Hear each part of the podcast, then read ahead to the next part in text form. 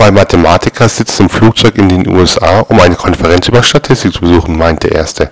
Haben Sie keine Angst, ein Flugzeug zu benutzen? Die Statistik besagt doch, dass die Wahrscheinlichkeit, dass sich eine Bombe an Bord findet, heutzutage recht hoch ist. Antwort. Sie haben recht, also die Wahrscheinlichkeit, dass zwei Bomben an Bord sind, sind dafür extrem gering. Und eine Bombe habe ich dabei.